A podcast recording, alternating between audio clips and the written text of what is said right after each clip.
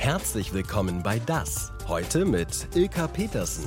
Guten Abend, schön, dass Sie dabei sind an diesem 27. Januar, der Gedenktag der Opfer des Nationalsozialismus. Wir haben uns für diesen Tag überlegt, äh, jüdisches Leben bei uns im Norden zu zeigen. Wie hat sich das verändert? Was fühlen Juden weltweit in diesen Zeiten wachsenden Rechtsdruckes? Und was können wir tun, um eben wieder ein bisschen besser zusammenzuwachsen? Eine, die sich mit der Geschichte in Büchern, aber auch aus dem eigenen Leben mit jüdischen Wurzeln auskennt, ist die Historikerin und erfolgreiche Buchautorin Dr. Karina Urbach. Hallo, herzlich willkommen. Hallo. Jetzt haben wir am Anfang schon gesehen, nie wieder ist jetzt. Warum ist es gerade jetzt so wichtig, auch diesen Gedenktag wirklich anzugehen?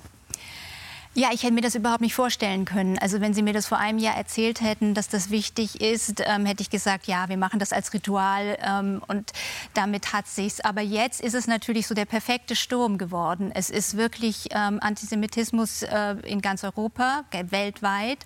Und ähm, ich habe immer gedacht, Antisemitismus, das ist so wie so ein Tinnitus, da rauscht mal mehr, mal weniger. Aber jetzt sind wir kurz vorm Hörsturz. Mhm. Wir haben übrigens auch auf unserer Internetseite ndr.de-das einiges an Material zu diesem Gedenktag zusammengestellt. Unter anderem nochmal Zeitzeugen, die bei uns auf dem Sofa waren oder Hintergrundberichte zu jüdischem Leben im Norden. Bleiben wir da gleich bei. Ein Blick auf Vergangenheit und Gegenwart. Sie sagten gerade schon, äh, das war vorher immer so ein Ritual, eben ja. am Gedenktag zu kommen. Und heute ist es für Sie was ganz anderes. Was genau?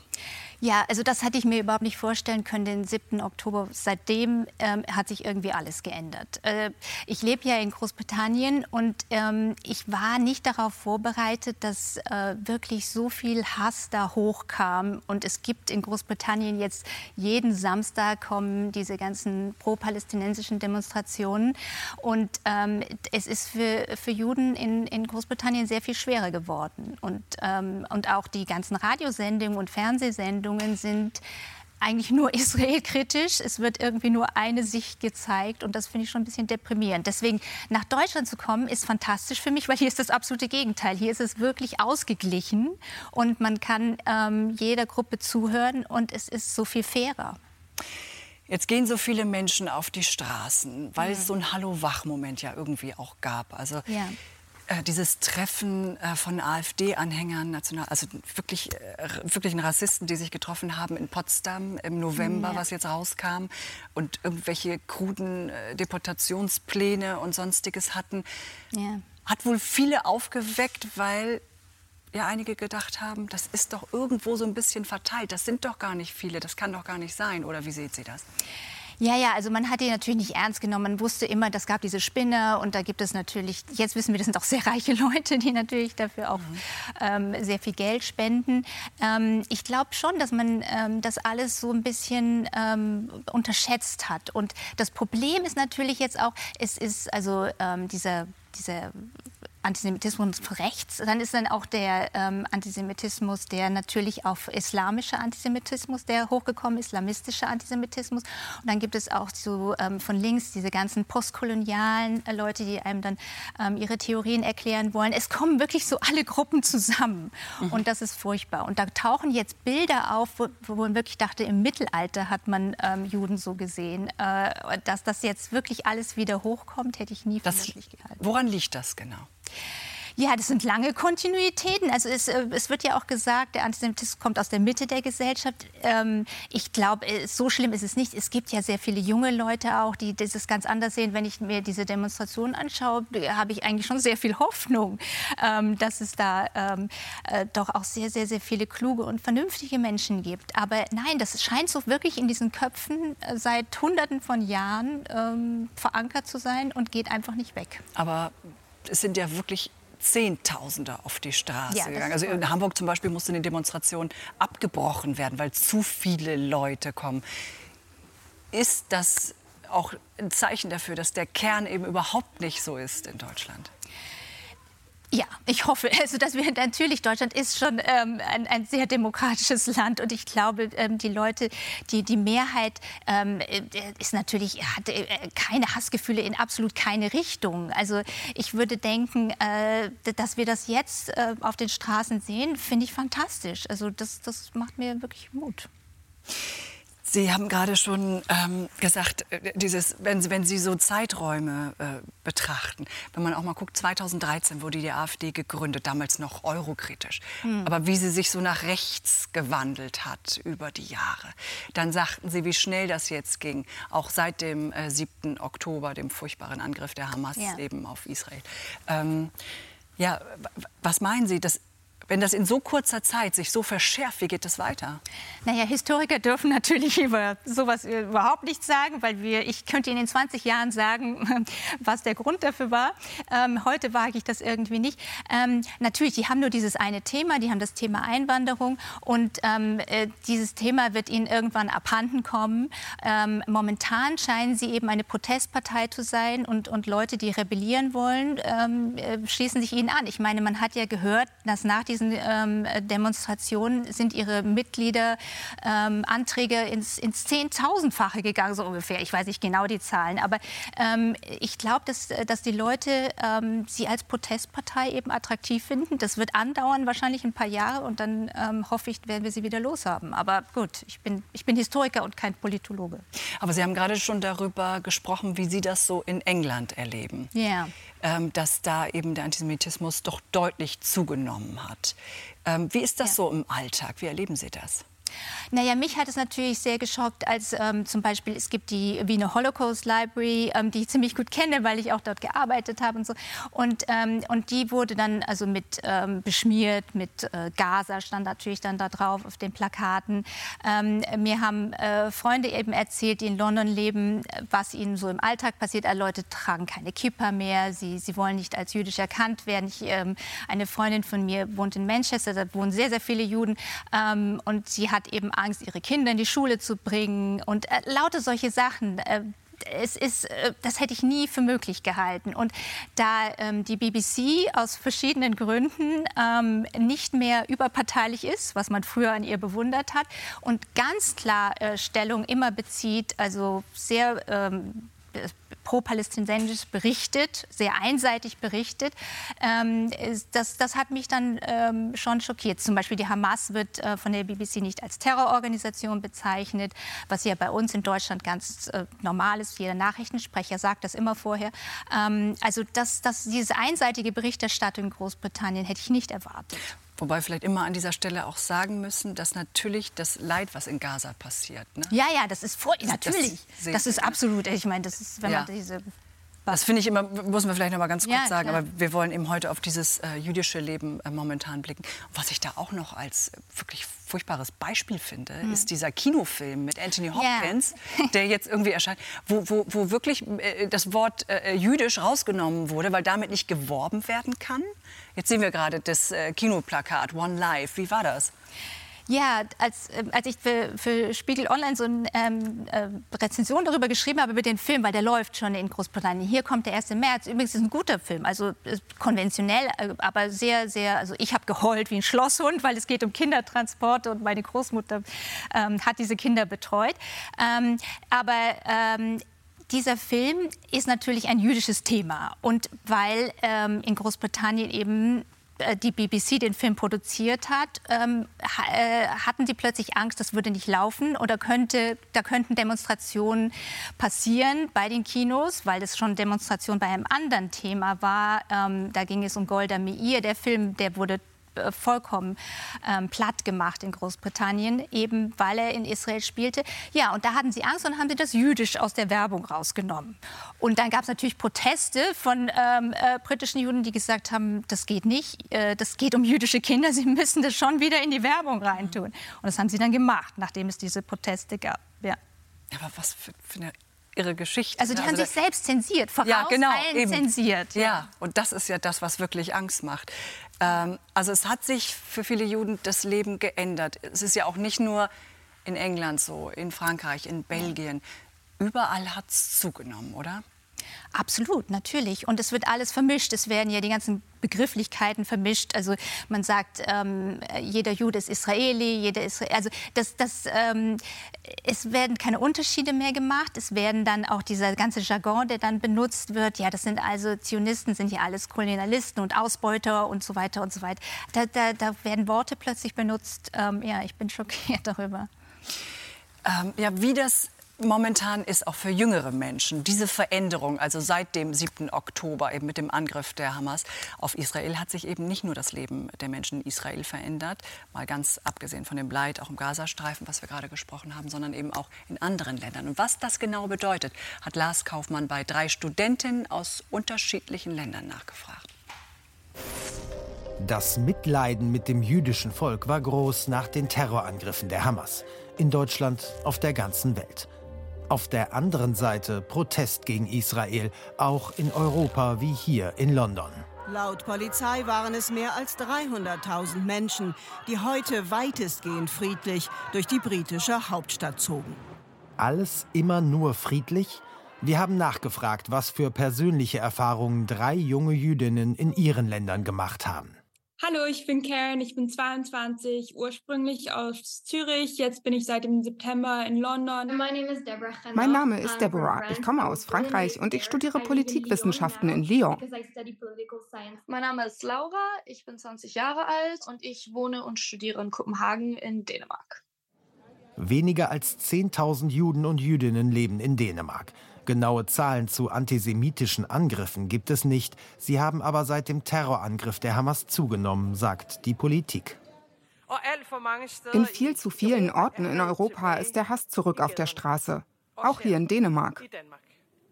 Ich passe deutlich mehr auf, als ich es vorher getan habe. Einfach nicht, weil ich denke, irgendwas könnte passieren, sondern weil ich mitgekriegt habe, dass Leute einfach aggressiv darauf reagiert haben, dass ich jüdisch bin. Ich, ich versuche das dann einfach zu umgehen, sozusagen, um keine sozusagen schlechte Situationen zu landen. Ja.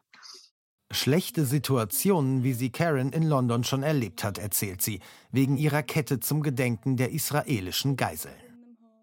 Ich schaue immer rum, wer um mir herum ist, über was ich rede, wenn, auch wenn ich am Telefon bin.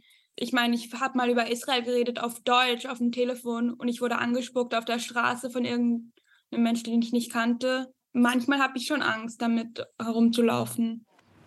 1676 antisemitische Vorfälle verzeichnet Frankreich 2023. Im Vorjahr waren es 436. Viele in der mit 500.000 Menschen größten jüdischen Gemeinde in der EU sind verängstigt wegen pro-palästinensischer Proteste. Wir haben Flaggen gesehen, auf denen stand Vergaßt die Juden. Es wurden Parallelen gezogen zwischen dem Holocaust, Gaza, uns in der Diaspora und Israel. Dabei bin ich keine Israelin. Ich habe nur den französischen Pass, die französische Nationalität. Sie wollen nur sehen, was sie sehen wollen und verbinden, was sie verbinden wollen, damit ich mich als Teufel fühle, als das Böse. Daran, dass der Antisemitismus in ihren Ländern mit Ende des Gaza-Konflikts verschwindet, glauben die Studentinnen nicht. Ihre Hoffnung Zusammenhalt untereinander und Annäherung im Dialog. Das Jahr 2023 war gekennzeichnet von der Spaltung der jüdischen Gesellschaft. Jetzt mit dem Krieg stehen die Menschen in Israel zusammen, unabhängig von ihrer politischen Haltung. Das zeigt mir, dass ich nie hoffnungslos sein sollte. Leute sollen mehr Empathie zeigen. Ich finde, sie sollen immer auch darüber denken, wie es der anderen Seite geht. Daran muss ich auch arbeiten und das versuche ich auch. Äh, aber ich denke, wir sollen immer gute Mitmenschen sein. Es gibt natürlich auf beiden Seiten Leute, die wirklich einfach dort so sitzen und reden wollen, aber nichts hören wollen. Also ich würde sagen, zuerst muss man mal lernen, wie man zuhören kann und nachher kann man reden. Denn Reden ist immer der erste Schritt zum Verstehen. Das stimmt. Ne? Wenn wir auf Ihre Familie blicken äh, mit jüdischen äh, Wurzeln, ähm, nehmen wir mal die Mutter. Da haben wir vorhin schon gehört, Vera Friedberg, berühmte Schauspielerin in den 50ern mit Lieselotte Pulver. Ich denke oft an Piroschka. An der Seite von Heinz Rühmann hat sie auch gespielt. Mhm. So, ich, ich, nehme mal ganz kurz auch noch mal den Papa dazu, ja. weil der war äh, US-Spion. also genau, der ist nach Amerika ausgewandert als Student und kam dann wieder. Jetzt sehen wir gerade noch mal ihre wunderschöne Mama, den Papa.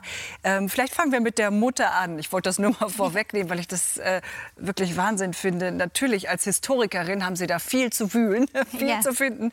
Ähm, Ihre Mutter, äh, wie war die? Ja, die war toll, ja, die war fantastisch. Also ähm, sie ist ja in, in, Deutschland natürlich aufgewachsen und, ähm, und sie war ähm, ja, weltoffen, liberal ähm, und eine fantastische Mutter. Und sie war auch sehr, sehr witzig. Also sie hat auch sehr komödiantisch. Sie wurde immer als schön natürlich eingesetzt und ähm, hat ähm, also viele Filme gemacht. Sie hat auch in einem Film, Wir Wunderkinder, der hat dann auch später einen Golden Globe, da hat sie auch eine Emigrantin gespielt. Das war, glaube ich, das einzige Mal, wo sie so ein ähm, war das Thema bei Ihnen zu Hause? Ähm, äh, nein, äh, eigentlich nicht, weil mein Vater war natürlich Immigrant und ähm, hat das aber, ähm, das wurde, darüber wurde nie gesprochen. Also diese Generation hat ja noch total geschwiegen. Mhm. Die hat nichts erzählt. Das war sehr geheimnisvoll immer. Und eigentlich war es ja dann auch so, dann haben Sie gesagt, okay, ich will mir die Geschichte meines Papas mal genauer angucken. Genau als US-Spion, der irgendwie geguckt haben, wo ja. sind irgendwo noch Nazis versteckt, äh, was kann er da aufdecken. Aber dann sind Sie ja auf Ihre Oma gestoßen, weil die auch so eine interessante Lebensgeschichte hat. Ne? Genau, bei meinem Vater bin ich sehr schnell an ein Ende gekommen, weil da war, ähm, es gibt einfach sehr wenig Material, das da freigegeben ist. Und als Historikerin arbeite ich natürlich nur mit Quellen, die ich auch wirklich überprüfen kann. Und ähm, bei meiner Großmutter war das, bei Alice ähm, war das ja wirklich so, dass äh, sie wahnsinnig viele Briefe hinterlassen hat, dass sie diese Bücher geschrieben hat, diese Kochbücher, mehrere davon. Und das war eine spannende Geschichte, weil sie weil eines ihrer Bücher eben gestohlen wurde auf sehr merkwürdige Art. Wir müssen aber noch mal ganz kurz okay. auf dieses Leben gucken, weil ja. ich finde das auch so spannend, weil sie war ja äh, in Österreich, sogar Adlige kamen zu ihr, um ja, ihr ja, zu lernen, wie man kocht, oder? Ja, ja sie so? hatte also Kunden äh, von, von ganz unten bis nach ganz oben, also sehr international auch. Ja, genau. auch auch dieses Kochbuch war ein totaler Bestseller. Yeah. Dann ging sie, äh, wann war das? Die ging irgendwann raus. Sie floh, glaube ich, 38. Ja, sie musste natürlich, genau, als, als der Anschluss äh, kam, als die Nazis in äh, Österreich einmarschierten, äh, musste sie, alle ähm, österreichischen Juden hat sie versucht rauszukommen. Und ihr, ihr Sohn, also mein Onkel, ähm, der hat es nicht geschafft und ähm, wurde dann nach Dachau gebracht, hat es dann aber später in letzter Minute noch aus Dachau ist er rausgekommen. Aber Alice hatte großes Glück und ging nach Großbritannien. Und dort hat sie sich dann um diese Kindertransportkinder gekümmert. Das, sie hat also Sozialarbeit gemacht dort. Mhm, die so ein bisschen abgelenkt mit dem Kochen, ne? Ja. Und dann ging es aber noch mal weiter nach Amerika. Später ist sie dann nach Amerika ausgewandert, nachdem sie die Kinder alle unter, also erst 46, sie musste ja dann die Verwandten noch finden. Die Eltern der Kinder wurden ja alle umgebracht, aber sie hat dann noch Verwandte gefunden. Und dann, nachdem sie die alle versorgt hat, ist sie nach Amerika ausgewandert, weil da ihre Söhne waren. Hatten Sie viel Kontakt eigentlich? Äh, sie hat in Amerika. Ich, der Akzent ist so komisch. Ich finde das so süß. Sie, ja. sie, hat immer noch diesen Österreich.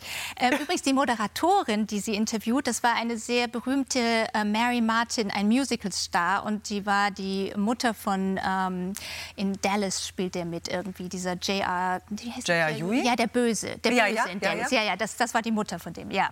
Ach. Und Alice war ganz begeistert. Die beiden wurden dann große Freundinnen und so, ja.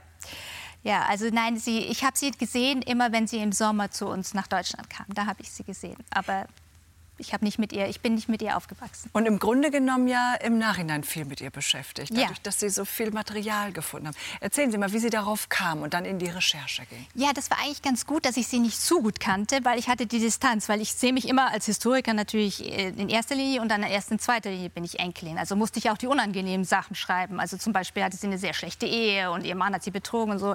Hätte sie vielleicht nicht so gern publik gemacht, aber all diese Sachen kommen da ähm, in diesem Buch natürlich drin vor. Wir sehen jetzt gerade auch die Briefe, glaube ah, ich. Die, äh, genau, meine Cousine hat mir diese Briefe gegeben. Und ähm, meine Cousine ist mit ihr in Amerika aufgewachsen und hat natürlich kein, konnte kein Deutsch mehr. Und ähm, das, diese Briefe waren die Grundlage. Und dann haben mir wahnsinnig viele Leute geholfen, tolle Archive und, ähm, und auch Kollegen haben mir gute Tipps gegeben. Und so konnte ich ein Buch nicht nur über sie schreiben, sondern eben auch darüber, ähm, dass man, und das war das Neue an dem Buch, dass man eben sehr vielen jüdischen Autoren, Sachbuchautoren, ihre Bücher geklaut hat. Dass man einfach die Bücher ihnen ähm, genommen hat, ein bisschen umgeschrieben hat und dann einen anderen Autor eingesetzt hat, der dann noch jahrzehntelang daran verdiente. Also bei Alles Kochbuch war das, Kochbüchern, es waren drei, ähm, war das ein gewisser Rudolf Rösch, der hat dann noch bis in die 60er Jahre ihre Bücher verlegt und ähm, darunter Geld gemacht. Das Buch Alice heißt ja. übrigens äh, das Buch, über das wir sprechen. Ähm, also es wurde im Grunde genommen geistiges Eigentum geklaut. Genau. Genau, und zwar sehr geschickt, also sehr, sehr geschickt. Die Verlage haben das ähm, ein bisschen umgeschrieben und dann haben sie einen anderen Autor eingesetzt, der ähm, seine ganze Karriere in manchen Fällen, also ich habe natürlich nicht nur alles untersucht, sondern auch andere Fälle, da gibt es medizinische Fachbücher, juristische und da haben Leute ihre Karriere auf den geistigen Eigentum von anderen Autoren aufgebaut. Und wie war das dann, als Sie gesagt haben, hier, das, das stimmt ja alles nicht? Oder Frösch war es eben nicht. Ja. Wurde das dann schnell geändert? Oder, oder wie ja, war ja, das? also zuerst, zuerst hat der Verlag, den gibt es ja noch, also der Verlag, der ähm, alles das Buch verlegt hat, ähm, der hat mich zuerst nicht ins Archiv gelassen und hat gesagt, sie haben keine Unterlagen und so weiter. Und als ich dann mein Buch veröffentlichte, haben sie gesagt, oh, wir haben doch Unterlagen und kommen Sie mal vorbei. Aber ins Archiv habe ich, hab, dürfte ich nie. Also sie haben mir ein paar Sachen gegeben, ein paar Briefe haben sie mir dann gegeben. Und wie wurde das Buch abgeändert? Also wurde das, was wurde da rausgelassen? Ah ja, ganz verrückt. Also so ähm, Rezepte zum Beispiel, die äh, jüdisch klangen, wie Omelette Rothschild, weil Rothschild ein jüdischer Name ist, Ja. wurde dann Omelette Natur oder äh, Jaffa-Torte. Jaffa ist auch zu jüdisch gewesen, das wurde geändert. Und dann natürlich so ganz ideologische äh, Vorwort, äh, wo drin steht, die Ostmark ist ähm, kulinarisch wichtig und solche Sachen. Sowas Okay. wurde verändert. Ähm, dieses Interesse an dem, was da passiert ist. Weil diese Geschichte ist ja wirklich äh, äh, erst spät aufgedeckt worden Ja. und ist ja noch nicht zu Ende geschrieben sozusagen. Ne, was Nein, dama gibt's damals noch viele Fälle ist. bestimmt. Genau. Ähm, jetzt ist zum Beispiel Ihr Buch ja auch in äh, China äh, rausgekommen. Ne? Also das finde ich schon enorm. Was, wa- warum ist das Interesse dort auch so groß? Ja, das hat mich äh, überrascht. Also ich meine, Sie haben das, in, in, also es kommt jetzt auch auf Französisch und in, in äh, europäischen Sprachen, das habe ich verstanden. Sehen wir gerade das Cover ja, das, das auf Cover ist ein bisschen, Chinesisch. ja, ein bisschen grau. Jede, komischerweise, jedes Land hat ein anderes Karte. Die Italiener haben ganz bunt mit hübschen Frauen vorne drauf, die gar keine Rolle in dem Buch spielen. Haben Sie da gar keinen Einfluss drauf? Nein, nein, nein. Aber ich bin so. immer überrascht, was sie so machen. Also Okay. die Italiener haben ähm, zwei hübsche Mädchen vorne drauf, die eine Nebenrolle in dem Buch spielen. Und die Chinesen haben mir erklärt, warum. Ich habe sie gefragt, warum interessieren sie sich? Und die haben mir gesagt, ja, ähm, also 20er Jahre ist bei ihnen Groß-Babylon, Berlin ist der Hit. Und deswegen 20er, 30er Jahre interessiert sie. Und es gibt anscheinend ein ähm, Wiener ähm, Restaurant, das ganz berühmt ist in Beijing. Und da will jeder hingehen. Und es ist deswegen- teuer wahrscheinlich. Ja, wahrscheinlich, genau. Es ist furchtbar teuer und kein Mensch kann sich leisten, dahin zu gehen. Kein Chinese kann sich das leisten. Aber ja, also deswegen haben sie sich für dieses Buch interessiert. Aber was für ein toller Erfolg. Ja, also im Nachhinein die Geschichte zu rekonstruieren, das ist eine langwierige Sache, eine schwierige Sache, dauert äh, ganz viel Recherche. Da ist natürlich ja, einfacher, von wirklichen Zeitzeugen zu hören. Das ist natürlich auch viel intensiver, viel persönlicher. Und äh, dank Menschen wie Albrecht Weinberg ist das Vergessen so unmöglich. Annika Röhrs hat ihn begleitet. Was ist denn das? Was bedeutet das? Alles gut. Zwei kleine Worte, eine große Bedeutung. Heute geachtet und angesehen. Früher kannte Albrecht Weinberg nur Ausgrenzung. Da wurde denen dann gesagt, das ist ein Jude, das ist ein Jöd auf Plattdeutsch, mit denen darfst du nicht mehr spielen. Und so sind wir vollkommen abgesondert von unseren jugendlichen Freunden, die wir vorher hatten. Und wir waren vollkommen für uns alleine. Als Albrecht Weinberg ins Konzentrationslager kam, war er so alt wie die Schüler und Schülerinnen, die heute vor ihm sitzen.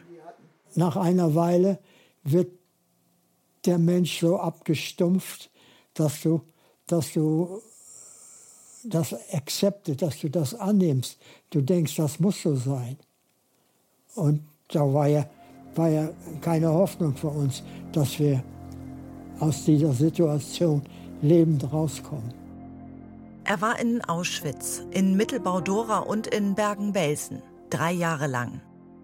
Da bin ich ein Muselmann geworden. Das heißt, ein menschliches Gerippe mit einer Haut überzogen. Kein, kein Gramm Fleisch, Fleisch mehr auf, auf den Körper. Du bist rumgelaufen wie, wie ein Zombie, bis du umgekippt bist. Der Gefangene mit der Nummer 116.927 bei der Befreiung durch die Briten, 20 Jahre alt, 29 Kilo schwer. Nach der Befreiung habe ich so einen Hass in mir gehabt. Wenn ich eine, eine Kanone hätte, hätte ich ganz Deutschland kaputt schießen können. Und wir wollten nur raus aus Deutschland. 1947 wandert er nach New York aus, wird Fleischer. Seine Schwester Friedel immer an seiner Seite. Doch egal wie weit sie davonliefen, die Bilder im Kopf blieben. Kinder wollten wir nicht in der Welt setzen. Die sollten nicht das mit, mitmachen, was wir mitgemacht haben. Verfolgung, Vernichtung, die eigenen Eltern, mehr als 40 jüdische Verwandte, alle von den Nationalsozialisten ermordet. In ihm starb etwas mit.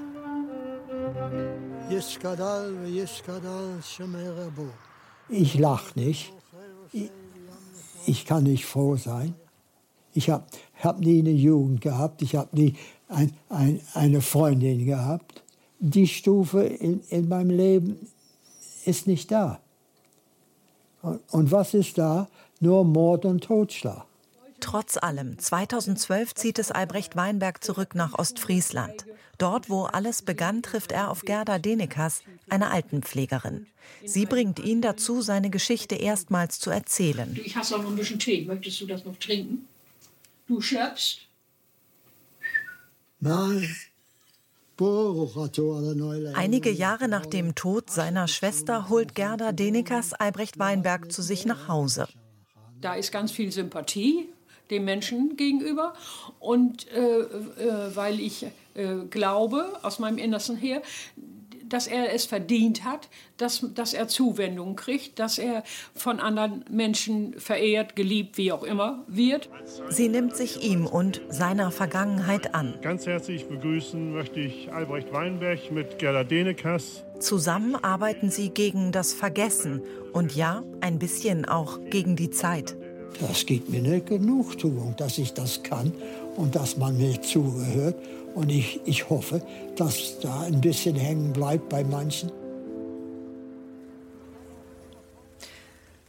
Das ich finde es so toll, dass er das ja. macht, weil das ist so eine schmerzliche Erinnerung, oder?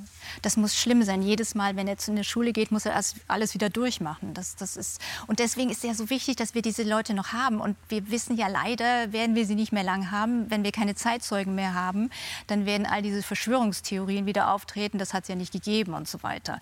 Es ist ganz interessant, das Exilarchiv in Frankfurt hat eine Idee gehabt. Und zwar machen die ähm, Zeitzeugeninterviews und machen daraus ein Hologramm. Mhm. Also das heißt, da können dann Schüler kommen und ähm, mit dem Hologramm sprechen. Und das ja. ist ganz relativ lebendig. Also ich dachte zuerst, das ist Science Fiction und sieht furchtbar aus. Aber ein Freund von mir, Kurt Meyer, der ist in seinen 90ern, der ist ein Hologramm geworden.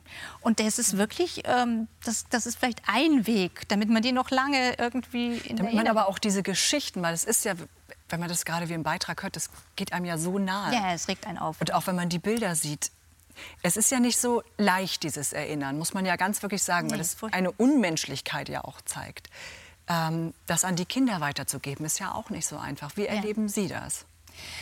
Ja, also das, das glaube ich, ist wirklich schwierig, ab welchem Alter man das machen muss. Und ich weiß, in meiner Generation weiß ich hier noch, ich bin in München zur Schule gegangen ähm, und äh, da hat man gesagt, ja, ihr dürft gar nicht nach Dachau gehen, das regt euch zu sehr auf oder so. Da wurden wirklich Schulklassen nicht. Jetzt schickt man Schulklassen in diese Konzentrationslager. Ähm, und manche benehmen sich natürlich ziemlich, die meisten sind wirklich sehr respektvoll und so, aber es kommen eben dann auch wieder Sachen vor, die nicht so toll sind. Und ähm, es ist eine schwierige Gratwanderung, wie man aufklärt ähm, und dann aber gleichzeitig, dass die nicht abstumpfen, dass die sagen, ach, jetzt muss ich schon wieder das anhören oder das langweilt mich jetzt oder so. Das ist, das ist wirklich, also für Pädagogen wahnsinnig schwierig, das richtig, das Wabonspiel da richtig hinzubekommen. Da haben wir nachher noch mal ein ganz äh, äh tolles Beispiel, äh, was es gibt ähm, wo eben äh, äh, Menschen jüdischen Glaubens an Schulen gehen. Ähm, haben Sie Kontakt auch äh, zu Menschen jüdischen Glaubens? Ja, also ich habe ein paar Verwandte in Israel und dann habe ich natürlich meine, meine Freundin ähm, in Großbritannien und, und ein, ein, Freund in Frankfurt. Ja, also doch, ich, die erzählen mir äh, von ihren verschiedenen Problemen. Also auch dieser Freund von mir in Frankfurt, ähm, der, der ist schon ziemlich äh, fertig. Ja. Wie, wie ist das, wenn Sie zusammensitzen und sprechen? Worüber reden Sie? Wie empfinden Sie das? Ähm, naja, es ist. Es ist im Moment furchtbar deprimierend, weil im Moment sind wirklich alle ganz unten, denn sie haben Sachen erlebt in den letzten Wochen und Monaten, die sie nicht für möglich gehalten hätten. Und alle haben sich sicher gefühlt und das, dieses Sicherheitsgefühl ist halt weg. das ist schon. Und da, da, weiß man auch nicht, was man ihnen sagen soll. Und, und ähm, viele, die natürlich Verwandte in Israel haben, die sind in der Armee oder die Kinder sind in der Armee, sie haben furchtbare Angst um ihre Kinder. Das ist, äh, ist natürlich auch schrecklich. Was soll man das sagen? Da ist man sprachlos. Ja, zuhören. Ne? Ja. Und Sie sorgen eben weiter dafür mit Ihren Büchern, dass diese Erinnerungskultur weiterlebt. Jetzt auch ja, äh, durch ja. Ihr neues Buch, äh, wo Sie sich mit Ihrem Vater beschäftigen. Der Ach so. Ja, das hat aber nichts mit Holocaust. Also keine nee, Angst, das ist. Ähm, nee, nee, nee ja. Angst sowieso nicht. Ja, aber, nein, ich weiß. Nein, aber ich finde, das, ich finde das so spannend, weil er ist ja aus Amerika zurückgekommen nach ja. Deutschland, um zu gucken, wo sitzen noch Nazis in Positionen, wo sie eben nicht hingehören. Ja. Und darum geht es doch, oder? Ja, also das war, ähm, das war seine Aufgabe. Es geht in, in das ist ähm, ein, ein, so eine Art historischer äh, Krimi oder historischer Roman. Und da geht es auch darum, ähm, vor allem geht es aber um Wien 1948, ähm, wo natürlich noch sehr viele Nazis waren, mhm. aber ähm, wo dann auch äh, die, dieses Wien war besetzt von den Russen, von den ähm, Amerikanern, Franzosen und Briten und wurde, es war eine geteilte Stadt in gewisser Weise. Man weiß, Berlin war eine geteilte Stadt. Aber ähm, was da so an ähm, Spionage abging, das, das war einfach faszinierend. Und ähm, das, das, darüber habe ich hoffentlich ein ja, interessanten Was fesselt Sie da so? Das hat mich fasziniert, genau, weil ich natürlich auch mit Leuten gesprochen habe. Mit, also meine Heldin ist eine Frau, die es wirklich gab. Das war eine MI6-Agentin, die ich getroffen habe, auch als ältere Dame war die dann schon. Und die hat, ähm, die hat mir eben erzählt, wie in Wien damals 48 die Kidnappings, also Russen haben ähm, Leute aus dem Westteil gekidnappt. Ähm, all diese Sachen, die wir natürlich jetzt auch mit dem Ukraine-Krieg erleben, die wir denken, dass sie neu sind, die ganzen Vergewaltigungen auch furchtbar. Ähm, all diese Sachen ähm, hat es damals schon gegeben. Ja, das ist so eine Art Wiederholung in gewisser Weise. Das aber es ist kein Deprimier. Es ist auch übrigens, es, ist, es sind auch komische Seiten an dem Buch. Also nicht, dass Sie denken, das ist jetzt so furchtbar. Nein, nein, nein, nein. Aber wenn, wenn ich schon höre, eine MI6-Agentin haben ja, Sie. Scharf. Das ist schon, das ist schon irre, dann auch Kontakt zu so einer zu haben. Ja. Wie kommen Sie denn an solche Leute dann auch ran für Ihre Romane? Ah ja, das war ganz gut, weil ähm, äh, mein Mann hat ähm, im ha er ist Russland, mein Mann ist Russland-Experte. Deswegen ähm, äh, kriege ich immer sehr gute Tipps von ihm. Und er hat im House of Lords gearbeitet. Und diese MI6-Agentin wurde dann später ins House of Lords berufen. Und ähm, da, da hat er mir äh, das verschafft, dass ich sie interviewen durfte. Toll. Wir freuen uns auf das Buch. Im März kommt es raus. Es ne? kommt im März raus, ja. Genau, wir hatten gerade schon gesprochen ähm, über diese Erinnerungskultur und dass es wichtig ist, dass man eben auch viele Zeitzeugen kennenlernt, aber eben auch Menschen jüdischen Glaubens. Weil ich glaube, so eine persönliche Begegnung ist eben das, wo man am meisten lernt. Und Meet a Jew ist eine Initiative des Zentralrates der Juden in Deutschland. Und da ist es eben Ziel, ins Gespräch zu kommen. Denn äh, ja, wie bei so vielen Religionen auch, lebt sie eben jeder auch anders aus. Also über 30.000 Menschen hat die Initiative schon erreicht. Anbrit Backenbüll hat zwei der Ehrenamtlichen nach Lübeck in eine Schulklasse begleitet. Sie stehen gleich im Mittelpunkt. Für Rebecca und Janosch geht's heute in die 9b, der Geschwister Prensky Gesamtschule in Lübeck. Beide sind jüdisch und regelmäßig für die Initiative Meet a Jew unterwegs. Also man ist natürlich immer gespannt, wer da so im Klassenraum sitzen wird. Vielleicht so eine ja, Aufregung, in dem Sinne Vorfreude. Wir haben ja auch keine Agenda, kein Vor vorgeplantes Programm. Das heißt, äh, wir müssen nicht irgendetwas auswendig lernen.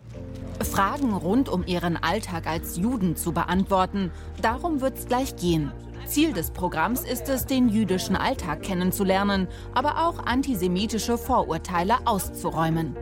Maureen Grünke hat ihre Klasse schon vor Monaten angemeldet. Die Jugendlichen würden sich zwar mit den Ereignissen des Holocausts auskennen, aber für viele Schülerinnen ist das immer so eine Perspektive, die sehr weit weg ist von ihnen oder immer sehr nach hinten gewandt. Und mir war es einfach wichtig, unabhängig von, dem, von den Ereignissen in Israel jetzt, sondern auch vorher schon, auch das heutige Leben ähm, von jüdischen Menschen hier in Deutschland mit in den Blick zu nehmen. Seit vier Jahren organisiert der Zentralrat der Juden in Deutschland Begegnungen wie diese. Nicht nur an Schulen. Durch den aktuellen Konflikt in Nahost ist die Nachfrage stark gestiegen. Die etwa 500 Ehrenamtlichen kommen kaum hinterher. Beim Friedhöfen liegt man ja meistens an Gräbern Steine statt Blumen. Ähm, und da wollte ich fragen, warum ist das so? Genau, Blumen verwelken, sind dann irgendwann wieder weg. Und deswegen ist der Stein symbolisch als äh, ewig bestehende Erinnerung und Gedenken Ganze 613 Regeln gibt es im Judentum. Eine interessiert besonders. Nehmt ihr dieses kosche Essensgesetz sehr ernst oder seid ihr da erst eher lockerer? Wenn ich jetzt beispielsweise auf eine also Veranstaltung fahre, die jüdisch ist, wo wir auch gemeinsam äh, essen, da esse ich dann also streng koscher. Ähm, aber ich esse kein Schweinefleisch, weil das auch ähm, eben verboten ist. Der eine hält sich mehr, der andere weniger daran. Eine ihrer Kernbotschaften heute. Ich, äh, ich esse alles, worauf ich Lust habe. Und ich glaube nicht an etwas Höheres. Ich glaube nicht an Gott. Deswegen macht das für mich erstmal keinen Sinn, irgendein Gebot in der in, nur zu befolgen, weil es ein Gebot ist. Dann wird's endlich konkreter. Koschere Gummitierchen aus Fisch statt aus Schweinegelatine. Geschmacklich gab es da keinen Unterschied, aber von der Konsistenz her war das ein bisschen härter. In ihrem Alltag erleben Rebecca und Janosch oft, dass Israel und das Judentum gleichgesetzt werden. Auch darüber sprechen sie. Das ist eigentlich ein, ein Fehlschluss, weil ich wohne in Hamburg und kenne mich vielleicht nur ein bisschen über die Norderstädter Politik aus. Was erwartest du also von mir, dass ich mich mit israelischer äh, Politik auseinandersetze? In Zeiten, in denen Jugendliche oft ungefiltert Informationen über Social-Media-Kanäle beziehen, sind solche Begegnungen besonders wichtig. Ich dachte es auf jeden Fall, dass sozusagen alle Juden sehr, sehr gläubig sind, aber ja, sind sie nicht. Auch für diese Erkenntnis habe sich die Anreise gelohnt, so Rebecca. Jetzt haben die Schüler ja auch ein Gesicht äh, zu dem Wort. Es ist nicht mehr etwas Abstraktes, sondern auch wirklich eine, ja, eine Begegnung, die sie hoffentlich nachhaltig prägen wird. Stereotypen über jüdisches Leben zu durchbrechen. Vielleicht ist ihnen das bei der 9b bereits gelungen. Es war ganz interessant, ne, was die Lehrerin gesagt hat. Auch, dass sie alles über den Holocaust wissen, aber überhaupt nichts oder kaum etwas über jüdisches Leben. Ja, das ist verrückt, weil ich meine, jüdisches Leben gibt es in Deutschland seit so also über 1000 Jahren. Also, dass, dass, dass man immer nur diesen einen Abschnitt natürlich weiß und diesen einen furchtbar deprimierenden Abschnitt natürlich und nicht zeigt, wie integriert und, und wie, wie kulturell lebendig es immer war und wie viel Austausch es gegeben hat. Auf jeden Fall ein tolles Projekt. Ich möchte noch ganz kurz über Ihren äh, wunderbaren Heimatort sprechen. Ja? Sie haben sich ja einen Traum äh, wirklich verwirklicht, dass Sie in Cambridge äh, eben auch unterrichten. Momentan schreiben Sie das Buch, aber normalerweise unterrichten Sie dort. Wir sehen jetzt gerade Bilder von dort. Sie haben gesagt, da will ich unbedingt hin, ne? Ja, also im Moment unterrichte ich übrigens nicht dort, aber, nee, aber, ja, aber normalerweise. Hab, ja, ja, ja. Mhm. Also, ähm, aber das ist natürlich, es ist ein schöner Ort, ja. Und Kommen Ihr Mann ist da auch Professor? ja, der ist, der ist für Russland. Ja, das ist sein, ähm, er ist Russland-Experte, genau. Ja. Und auch Historiker? Ja, ja, er ist Historiker. Er ist eigentlich der Erfolgreiche in der Familie, ja. Also, das würde ich nicht unterschreiben. Sie sitzen auf dem roten Ja, ich bin hier. Ja, jetzt, genau. Er war noch nie. Also insofern, ja, ja, Aber wie ist denn das, wenn jetzt so zwei Historiker, der eine auch noch Russland-Experte, der wird ja auch äh, unendlich viel zu tun haben? Ja, es ist sehr das deprimierend, weil er hat natürlich über Stalin und ich habe über Hitler gearbeitet. Und, und das ist, also wir haben über die zwei grauenhaften namhaftesten Menschen, ähm, die es diese Welt hervorgebracht hat, gearbeitet. Also im Grunde, aber es ist trotzdem ganz amüsant bei uns zu Hause. Es ist nicht so. Wir reden nicht nur immer über ähm, traurige Themen. Nee, Sie haben auch ein, ein, ein, Lachen irgendwie dabei. Äh, was ist denn mit Ihrem Sohn, wenn der Sie dann so am Tisch diskutieren hört? Ja, ja, wir haben ihm abgeraten, ähm, Historiker. Der ist 17 und der findet Geschichte ganz toll. Der schreibt gerade über den Kennedy-Mord seine Arbeit, seine Facharbeit und so. Aber wir haben ihm gesagt, nein, bitte werd nicht Historiker. Es ist ein prekäres Leben und man ist sehr lange, ähm, hängt man in der Luft und so weiter. Aber er, er interessiert sich dafür. Aber ich finde, bei dem, was Sie jetzt so recherchiert haben, das ist ja auch das, das, also ich habe mir den Beruf immer viel trockener vorgestellt, aber bei dem, was Sie so recherchiert, das ist doch äh, auch äh, ein enorm spannendes Feld. Ja, ich kann es jedem empfehlen. Also Geschichte zu studieren ist, ist, äh, ist wunderbar und man versteht seine Gegenwart besser und, und die Kontexte. Ähm, also insofern, es ist, ähm, ja. Aber natürlich ist es jetzt nicht so, nicht so sicher wie BWL. Also. ja, okay.